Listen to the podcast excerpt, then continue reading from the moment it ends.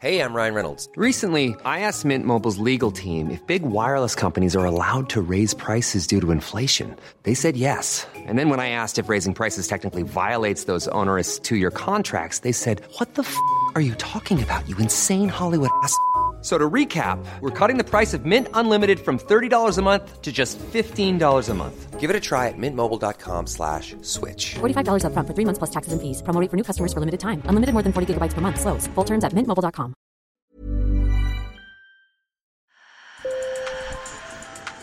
Bonjour. Hello. Hola. Marhaba bikoum. Sur le fil. Le podcast d'actu de l'AFP. Des nouvelles choisies pour vous sur notre fil info. C'était il y a tout juste trois mois. Dans un hôpital de Téhéran, Massa Amini s'est éteinte à 22 ans.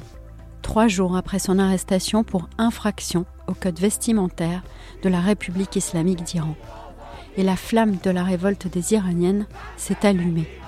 Aujourd'hui, leur slogan en persan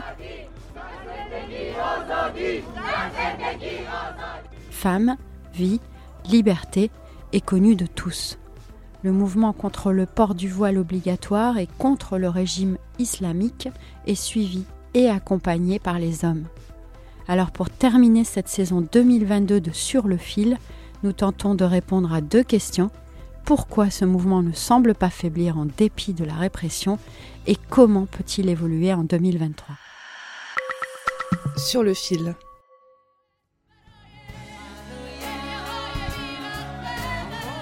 C'était en début de semaine à Paris. Des artistes iraniens, français et d'autres nationalités entonnent l'hymne des manifestants lors d'un concert de soutien dans la salle comble du théâtre Trianon. L'hymne est repris partout, de Coldplay jusqu'à la chorale de la maîtrise Saint-Charles de Chalon-sur-Saône, en Bourgogne.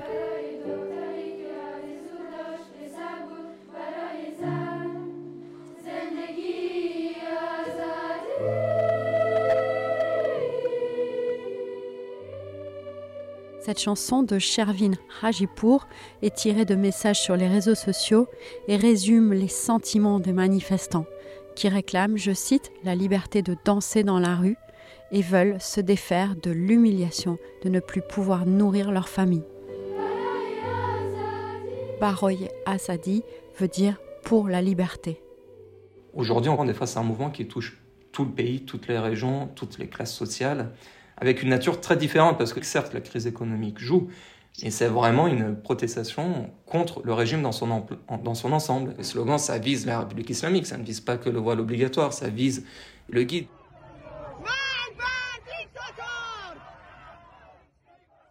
Farid Vaïd est directeur de l'Observatoire de l'Afrique du Nord et du Moyen-Orient à la Fondation Jean Jaurès. Pour lui, qui a vécu toute sa jeunesse à Téhéran, c'est un mouvement sans précédent depuis l'avènement du régime des Mollahs il y a 43 ans. C'est tous les tabous qui sont brisés, que ce soit le voile obligatoire, mais aussi les prises de position des, célébrités, des acteurs ou des sportifs qui prenaient avant des positions, mais quand même tout en respectant les lignes rouges du régime. En réponse, le régime a arrêté au moins 14 000 personnes selon l'ONU. L'ONG Iran Human Rights, basée à Oslo, annonce pour sa part qu'au moins 458 personnes sont mortes dans des manifestations. Depuis début décembre, deux jeunes hommes ont été exécutés. Pour regarder combien de gens sont mécontents de ce régime et souhaitent son renversement. Ceci explique euh, la répression euh, féroce euh, des manifestants. Le mécontentement puis ses racines dans la frustration de la jeunesse, selon Azadeh Kian, qui est professeur de sociologie à l'Université de Paris. Ce sont des jeunes qui, effectivement, ou des gens qui sont effectivement nés après euh, la révolution, mais en même temps qui sont euh, la génération de réseaux sociaux, d'Internet. Ces jeunes qui ont pris les rues euh, des villes iraniennes après l'assassinat de Gina Massa Amini revendiquaient une vie normale. C'était ça leur slogan.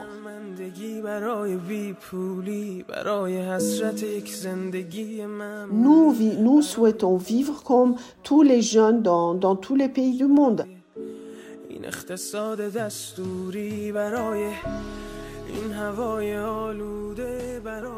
Et selon Azadekian, il y a un décalage entre le régime qui s'est durci depuis 2021 en écartant les réformistes et les aspirations de ces jeunes.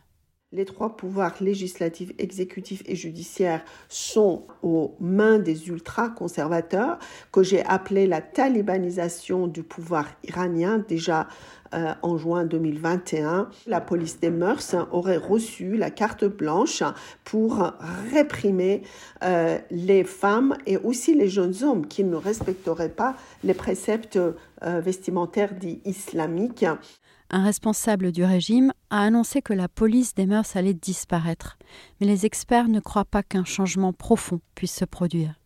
En attendant, selon Azadeh Kian, le rôle moteur inédit des femmes dans cette révolte n'est pas le fruit du hasard.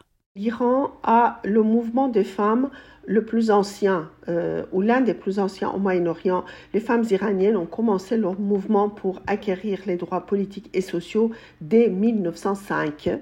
Donc effectivement, les jeunes femmes qui sont aujourd'hui dans la rue sont euh, des euh, petites petites filles, enfin arrière-petites filles de ces, de ces femmes. Et il y a la mémoire collective qui, qui persiste. Aujourd'hui, chaque femme ne donne plus euh, qu'à 1,6 enfants, euh, c'est-à-dire moins qu'en France, euh, parce que le comportement des femmes a été beaucoup, beaucoup modernisé et donc elles ne souhaitent pas donner naissance à beaucoup, de, beaucoup plus d'enfants. Les filles sont presque 4 millions dans les universités iraniennes.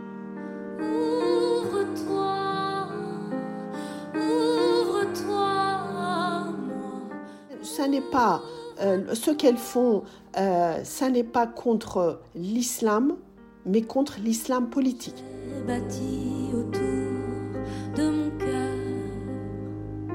des murs de Ça n'est pas contre le voile, mais contre le voile obligatoire.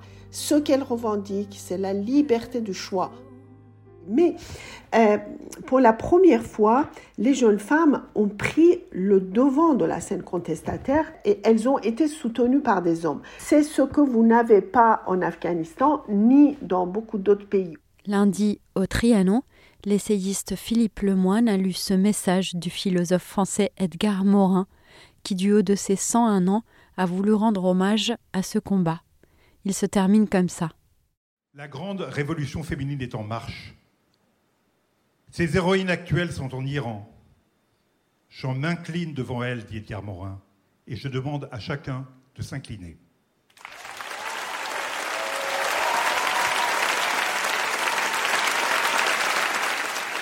Pour Farid Vaïd, le régime ne cédera pas et le mouvement doit encore se structurer. On est dans une étape où pour l'opposition, c'est nécessaire, on va dire, de trouver des structures révolutionnaires qui vont permettre à organiser des, des grandes grèves, et des mouvements où ça pourra vraiment, on pourra dire, pour entrer dans une logique révolutionnaire, de, paralyser le fonctionnement de l'État de la République islamique. Une des clés sera la position de l'armée. C'est ça la bascule. Euh, comme on l'a vu euh, déjà en 79, c'est à partir du moment où l'armée a euh, refusé de tirer sur les manifestants que tout a basculé et que la révolution a triomphé.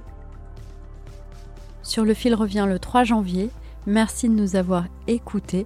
Je suis Michaela Cancela Kiffer et avec Antoine Boyer, je vous souhaite de très belles fêtes où que vous soyez. Encore merci d'être si nombreux à nous écouter.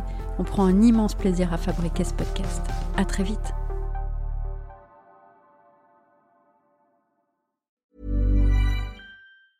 Hi, I'm Daniel, founder of Pretty Litter. Did you know cats tend to hide symptoms of sickness and pain? I learned this the hard way after losing my cat, Gingy. So I created Pretty Litter, a health monitoring litter that helps detect early signs of illness by changing colors, saving you money and potentially your cat's life. Pretty Litter is veterinarian developed, and it's the easiest way to keep tabs on your fur baby's health right at home. Go to prettylitter.com and use code ACAST for 20% off your first order and a free cat toy. Terms and conditions apply. See site for details.